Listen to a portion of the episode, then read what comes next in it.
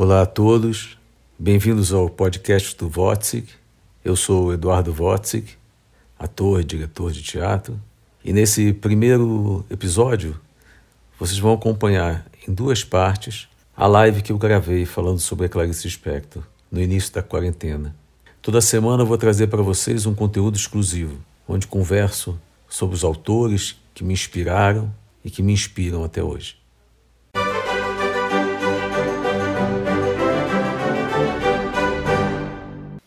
É, aí ele te dá o primeiro sinal, o segundo sinal, o terceiro sinal. Aí o público vai chegando. Me lembrei, é, me lembrei agora uma vez, o Pedro Cardoso dizia assim, quando a gente estava lá atrás, é, quando a gente estava atrás, os atores esperando para entrar em cena, ele ficava dizendo, vamos ficar nervoso, vamos ficar nervoso, vamos ficar nervoso. que quando, dá, quando o ator entra nervoso em cena é mais legal, porque dá uma sensação de guerra, de que ele está entrando numa situação de risco. Né? E é muito bom. Né? Risco é muito bom na arte, não nesse momento que a gente está vivendo. Na vida real, eu acho muito sem graça. Né? Mas na arte, nas possibilidades da ficção, isso é maravilhoso. O risco. Dizia Clarice Spector, que é o nosso tema, a salvação é pelo risco. Mas não é esse risco da nossa vida cotidiana. Não é arriscando a vida, mas é o risco os saltos, o infinito, as possibilidades, as grandezas, as grandes possibilidades, maiores, as, as, as possibilidades que, que, que se abrem a cada vez que novas janelas se abrem dentro da gente. São novas janelas, novas janelas, novas janelas, novas janelas. É o mundo. Estou aqui esperando, então. É, vamos entrar já já, tem um monte de gente entrando, é isso mesmo? É, deixa eu ver, eu não consigo enxergar as pessoas. É, bacana. Vamos dar uns, alguns minutinhos. Me falaram que é isso que a gente tem que fazer, dar uns minutinhos, é, porque isso aqui nunca foi feito. Eu nunca fiz isso. Live. Live para mim era vida. Né? E agora virou uma forma de se relacionar na vida. Né? Acho bacana. Tem, tem que seguir o mundo conforme ele se apresenta e ir descobrindo, porque há sempre novas formas. Né? Outro dia, Eliane Caruso me disse assim, é, esposa do mulher do, do, Chico Caruso, me disse assim, é, nós, nós atores, nós atores, gente de teatro, nós somos todos brechianos. Aí eu disse, mas brechianos de brecha? Ela disse, não, não, de brecha não, nós somos brechianos de brecha. Estamos sempre em busca achando uma brecha, mas a gente continua, a gente segue em frente, a gente acha um canal, uma forma de chegar no coração das pessoas, na alma das pessoas. A gente é muito forte. É o que eu sempre digo, é fé na tábua. Estava aqui pensando, hoje, hoje de manhã eu falei assim, eu vou fazer. É, o meu, meu filho olhou a, a, a, chamada, né, dizendo, e que dizia, vamos fazer, é, que, eu, que eu ia fazer uma, uma uma live sobre a Clarice Spector e ele falou para mim assim: Mas pai, eh, você não, sempre disse que você não é especialista em Clarice Spector. Aí eu falei para ele: Não, isso é verdade. Eu não sou especialista em Clarice Spector, mas é que com o tempo eu descobri que ninguém é. É impossível ser especialista em Clarice Spector. Existem diferenças, existem de abordagens, de, de contato. Né? Eu lembro que e, eu, e comigo sempre foi assim. Eu lembro que é, numa aula de Shakespeare com a querida Marlene, uma vez ela falou, é, uma vez é, eu, eu ficava fazendo a aula e ficava perguntando, mas, é, mas por que isso? Por que aquilo? Mas e, e, e, nessa peça, por que o personagem sumiu? O que aconteceu? O que, que é isso e aquilo? Eu, eu, de 5, 5 minutos eu fazia uma pergunta. Uma hora ela não aguentou e falou, Eduardo, a diferença entre nós dois é que eu sei e você acha. Por isso ela disse: Eu sou acadêmica. Por isso eu sei onde no verso tal, a linha tal, do tomo tal, exatamente onde as coisas estão perfeitamente. E você cria, faz perguntas, quer saber por que, que não é assim, por que, que é assim, por que, que não aconteceu desse jeito, e é assim mesmo que eu sempre fui. Eduardo Tolentino dizia para mim: Eduardo, você lê as coisas mas você não, não, não lê o que está escrito, você lê o que você quer. ler sobre aquilo. Ele tinha razão. É, mas eu, eu, com o tempo, fui equilibrando um pouco mais as coisas. Eu aprendi a, a ler o que está ali escrito e, ao mesmo tempo, é, me dar a liberdade de entender o que eu acho é, útil e o que eu acho que pode me servir e servir ao outro sobre, aquele, sobre aquilo que está escrito. Nem sei porque eu estou falando isso, eu vou conversando e essa conversa não é muito é, objetiva, essa conversa é para ser mesmo dispersa e vai no tempo, vai, volta, entra. Isso é talvez isso é que se chama a tal da live, né? vida. É, colocar a gente em estado de vida que a gente a nossa cabeça vai para frente, vai para trás, vai falando sobre uma coisa, sobre outra, toca num assunto, no outro, e é assim que é bonito. É, eu falando sobre a Clarice Spector, eu me lembrei é, de como que eu entrei em contato com ela. A primeira vez é, que eu entrei em contato com ela, é, eu não me lembro, mas acho que foi na escola. É, acho que foi através de, de, Eu não tenho formação acadêmica dentro de casa, não tenho formação intelectual dentro de casa, os meus pais não tinham, meus pais não liam Clarice Lispector, meus, meus pais liam muito pouco, né? é, mas davam grande importância a essa geração, a minha geração, de que a gente lesse, a gente se tivesse uma boa educação. É, mas é, mas eu então, tipo, acho que o primeiro contato que eu tive foi na escola. E foi um contato é, péssimo, porque eu achava a Clarice Spector, é, eu não gostava, não achava. E eu acho que isso tem uma. É, queria deixar assim uma, uma observação que talvez tenha a ver com isso. Porque eu fui muito. É, quando eu fui apresentado a Clarice Spector, eu fui é, deformado eu não fui apresentado, fui deformado, foi no segundo grau, no primeiro grau, alguma hora lá começaram a me dar Machado de Assis, Clarice Spector, Guimarães Rosa, começaram a me jogar um monte de clássicos. E eu tinha que ler e eu tinha que absorver aquilo e era e, e, e isso que eu queria dizer assim pensando pensando com, sobre os professores como que eles é, como é como é nossa responsabilidade quer dizer fazer a diferença né, para quem a gente está falando é, para os nossos alunos ou para as pessoas para quem a gente está dizendo, é, conseguir diferenciar é, a, a, obra de entretenimento e a obra de arte. Porque a obra de entretenimento você dá para o seu aluno e diz consome aí. Aí ele consome, lê aquele livro, consome e pronto. É, como uma peça de teatro também, você que é puro entretenimento. Você vai, assiste, aplaude e vai embora. Mas uma obra de arte, tem que ser é, apresentada de uma outra maneira para as pessoas. Né? O aluno tem que ser tem que mostrar para ele aquilo de uma outra maneira, tem que dizer aquilo não é para você consumir, nem é para você. É, você não pode ler um livro da Clarice Spector querendo já chegar no final para saber o que aconteceu. Talvez você fique anos numa frase, ponto. Né? Cinco anos depois você lê outra frase e depois outra.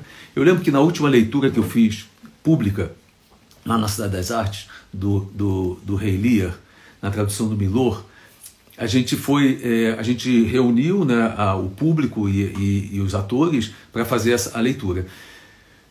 E acreditem, nós ficamos, a leitura durou três horas e nós lemos uma cena.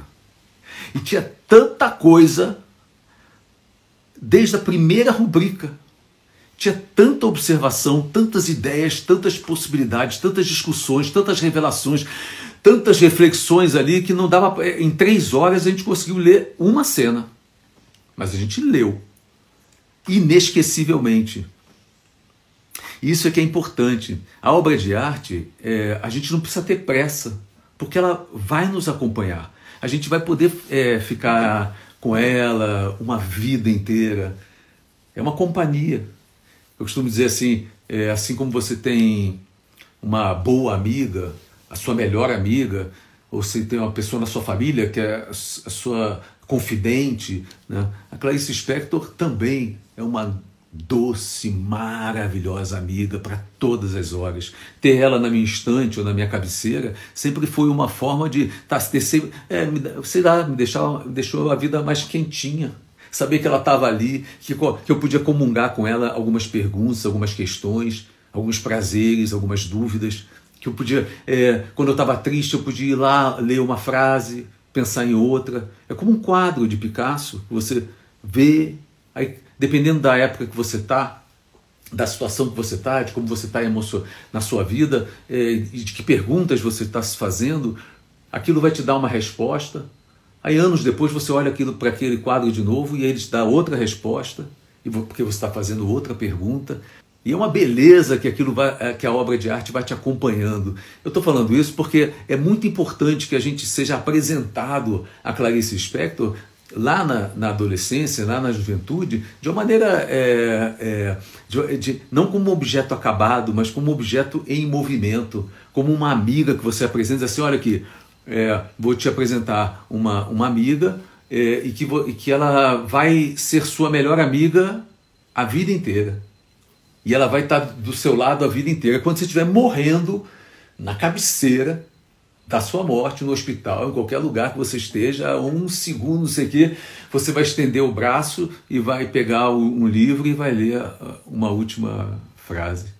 Vai seguir você. Isso serve para todos os autores, não é só a Clarice, mas como estamos falando de Clarice, é importante que o professor é, saiba. Isso tem a ver mesmo com, a, com, o entendimento do professor em relação à diferença entre o entretenimento e a obra de arte e a importância dele deixar isso claro para o seu, pro seu aluno.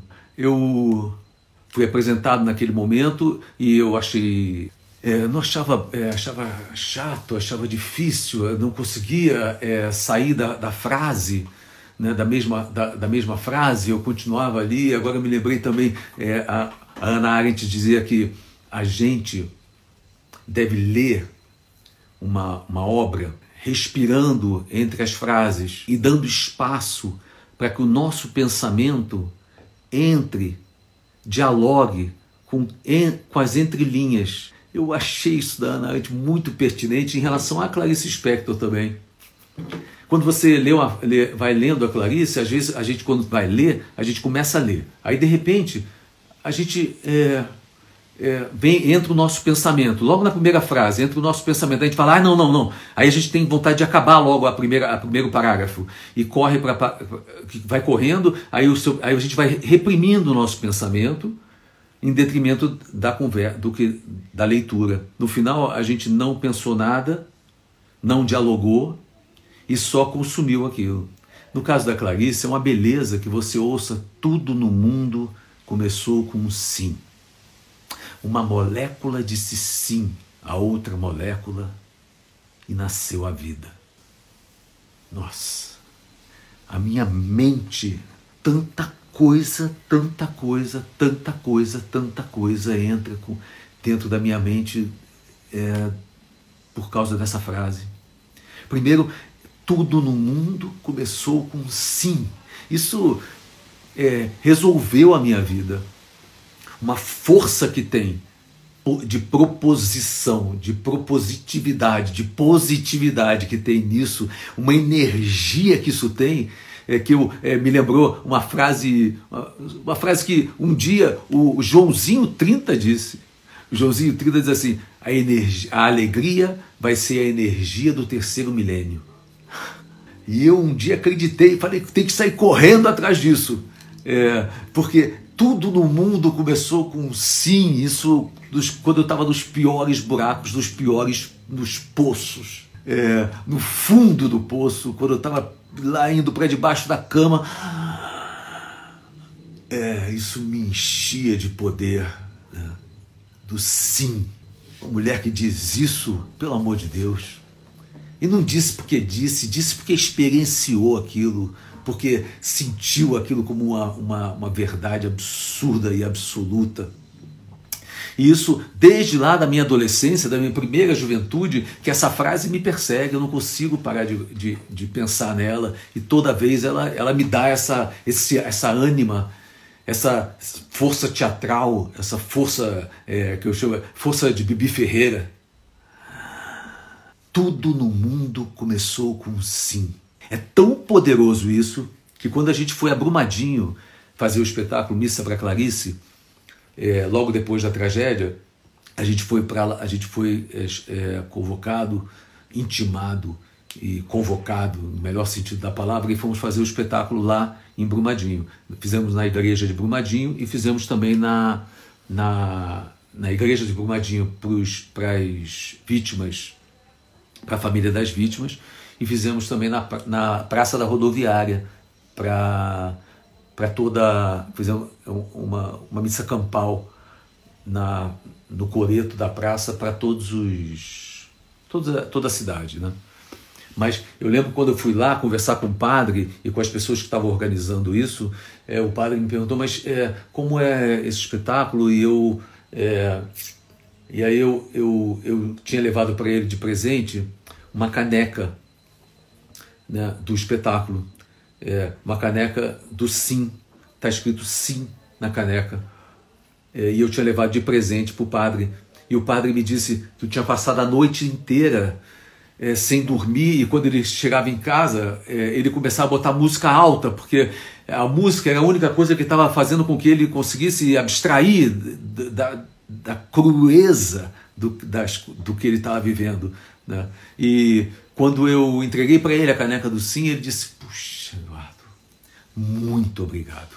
Se você conseguir chegar aqui, entrar aqui e, e fazer esses espetáculos que você vai fazer, e você conseguir é, plantar o sim, o poder do sim.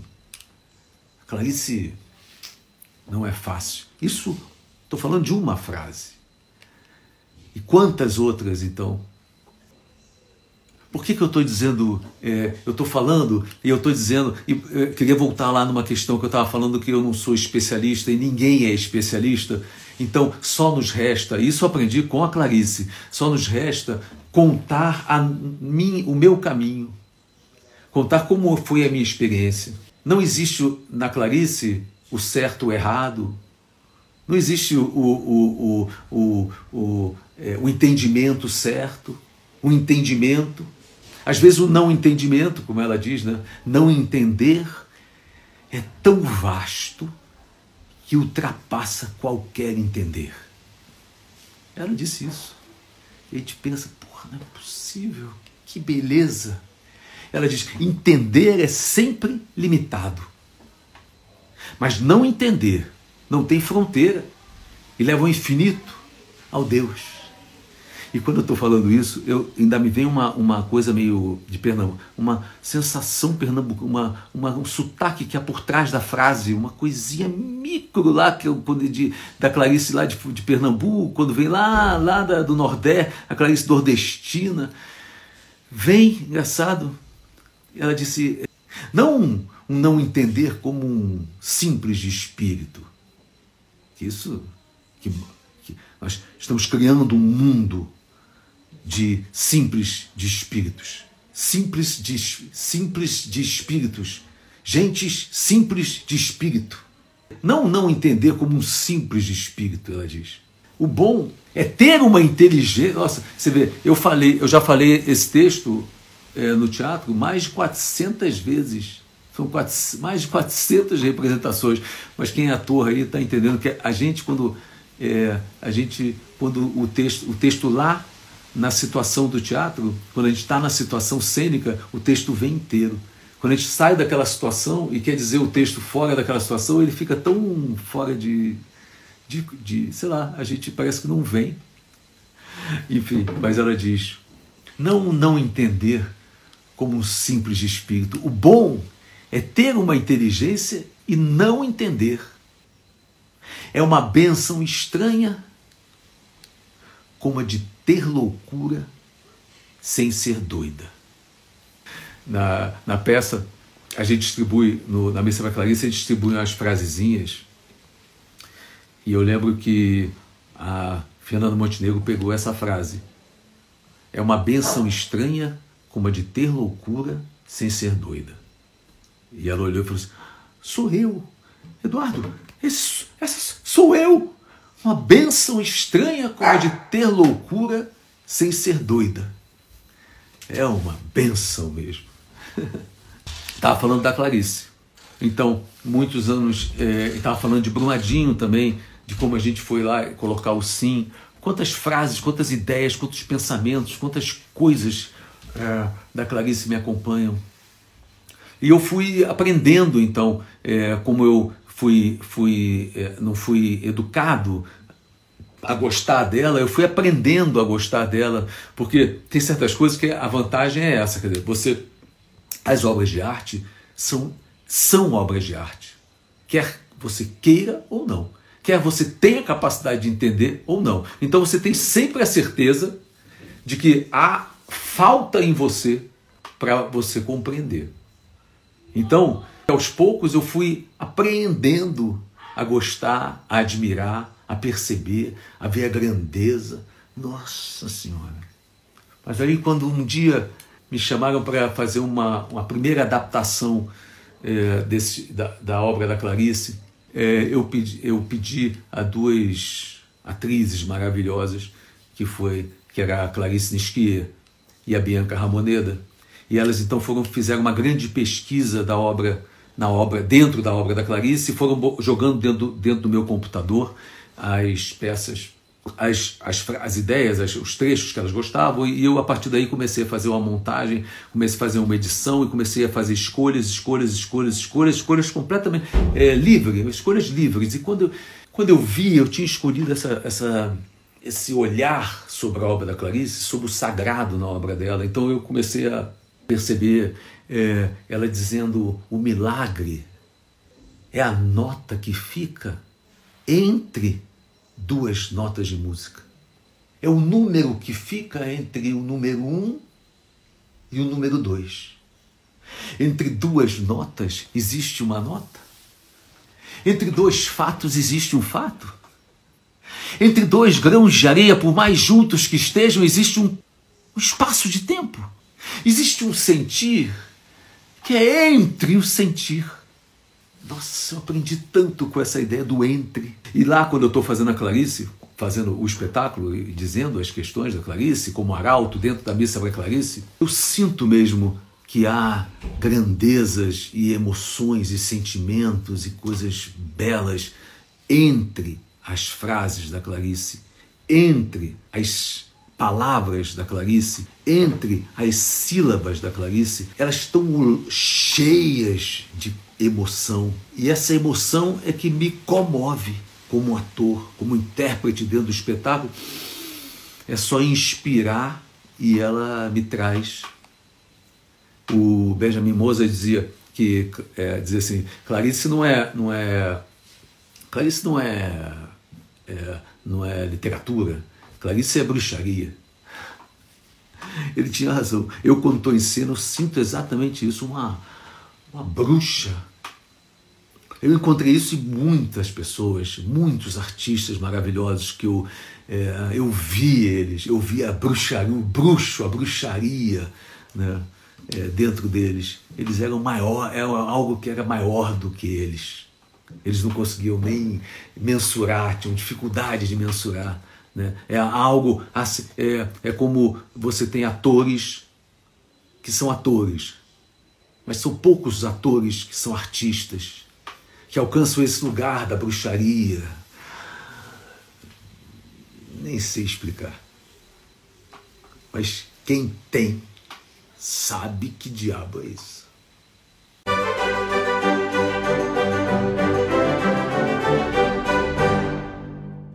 Bom, nosso primeiro episódio se encerra aqui. Ouça a parte 2 da live sobre Clarice Spector, já disponível no podcast do Votzik. E semana que vem a gente volta com um novo assunto.